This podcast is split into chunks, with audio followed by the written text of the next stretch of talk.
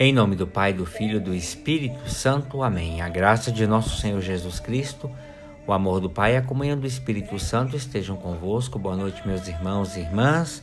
Quero rezar com vocês nessa noite o Evangelho de São Marcos, capítulo 26 até o 34. Naquele tempo, Jesus disse à multidão: O reino de Deus é como quando alguém espalha semente na terra. Ele vai dormir e acorda, noite e dia, e a semente vai germinando e crescendo, mas ele não sabe como isso acontece. A terra por si mesma produz o fruto. Primeiro aparecem as folhas, depois vem a espiga e por fim os grãos que enchem a espiga.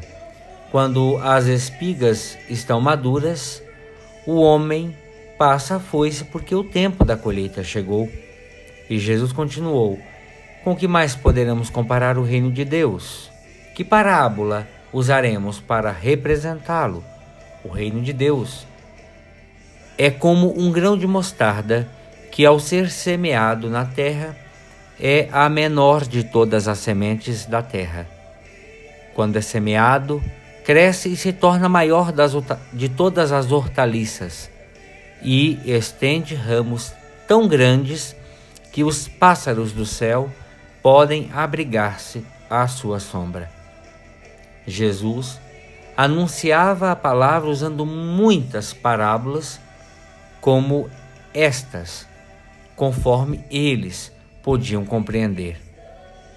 E só lhes falava por meio de parábolas. Mas quando estava sozinho com os discípulos, explicava tudo.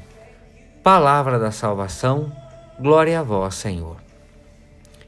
Meus amigos e amigas, as duas parábolas que Marcos põe na boca de Jesus ilustram dois aspectos da inevitável tensão dialética do reino de Deus na história. A parábola da semente que cresce sem a intervenção do agricultor diz-nos que o reino é uma iniciativa de Deus, que deve permanecer sempre acima de toda tentativa humana para guiar o curso do seu crescimento e maturação. Obviamente, como explicita o versículo 26, que Deus conta com a ajuda humana.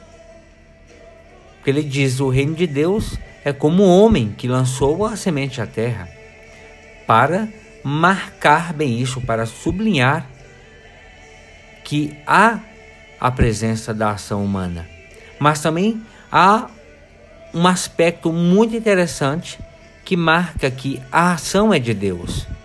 E vejam que a parábola esquece de diversos trabalhos necessários: plantar, limpar, regar. Mas se fortalece, obviamente, o ato de semear. É essa a tarefa dos discípulos, que depois devem aguardar com paciência que a palavra atue pela força que tem em si mesma e dê fruto no tempo e no modo que Deus, que Deus quiser, não como nós queremos. A segunda parábola apresenta o reino de Deus como um grão de mostarda, que dá origem a um grande arbusto. Também aqui encontramos uma importante mensagem de confiança para a comunidade primitiva e para nós. Não havemos de preocupar-nos por sermos poucos e pequenos. A palavra de Deus dará frutos incomensuráveis. Não por nosso mérito, mas pela graça de Deus. Vejam os versículos 33 e 34 retomam o tema das parábolas para o grande público e mostra ainda explicações privadas que se é dada aos discípulos. No Evangelho, o Senhor ensina-nos a fé e a humildade, mas também a esperança. O crescimento espiritual não depende de nós, mas da palavra de Deus semeada em nós. Só ela pode salvar a nossa vida. É bom desejar crescer e caminhar espiritualmente. É bom fazer por onde mas não basta a nossa boa vontade. Não chega não chegam, perdão, os nossos esforços. O agricultor que lança semente à terra e procura rodeá-la de condições adequadas não pode pretender fazê-la germinar e crescer por si. Esse poder não está nas suas mãos, mas nas mãos de Deus. O Senhor ensina-nos o abandono e a confiança em Deus. E também nos convida nessa ação confiante a nos lançarmos na esperança. Como a terra que acolhe a semente, assim devemos acolher a palavra. E ela crescerá sem sabermos como, sem sabermos como.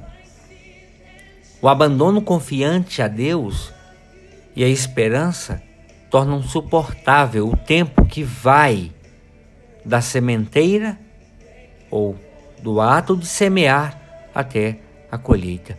Essa esperança baseia-se na experiência, por exemplo, dos peregrinos de Emaús, na certeza de que aquele que nos chama para a meta é também nosso silencioso companheiro de viagem. E quanto mais o caminho é difícil, mais ele se faz presente. Senhor, Tu és a nossa única esperança, escondido na nossa fragilidade humana. Experimentaste a perseguição, a solidão e a pobreza. Por nosso amor, aceitaste voluntariamente a morte.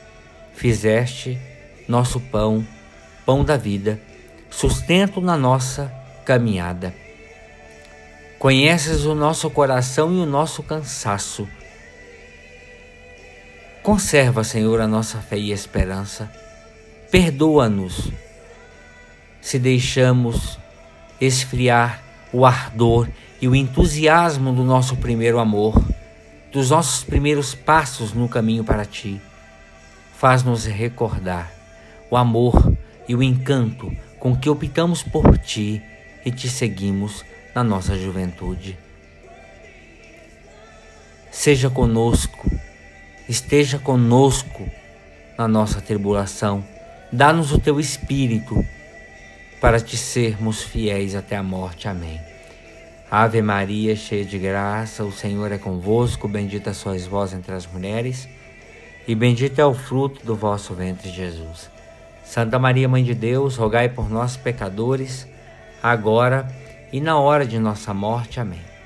Pela intercessão da bem-aventurada Virgem Maria, do seu boníssimo esposo São José desça e permaneça sobre cada um de vós a bênção e a proteção de Deus Todo-Poderoso, Pai, o Filho e o Espírito Santo. Amém. Meus irmãos e minhas irmãs, fiquem com Deus e boa noite.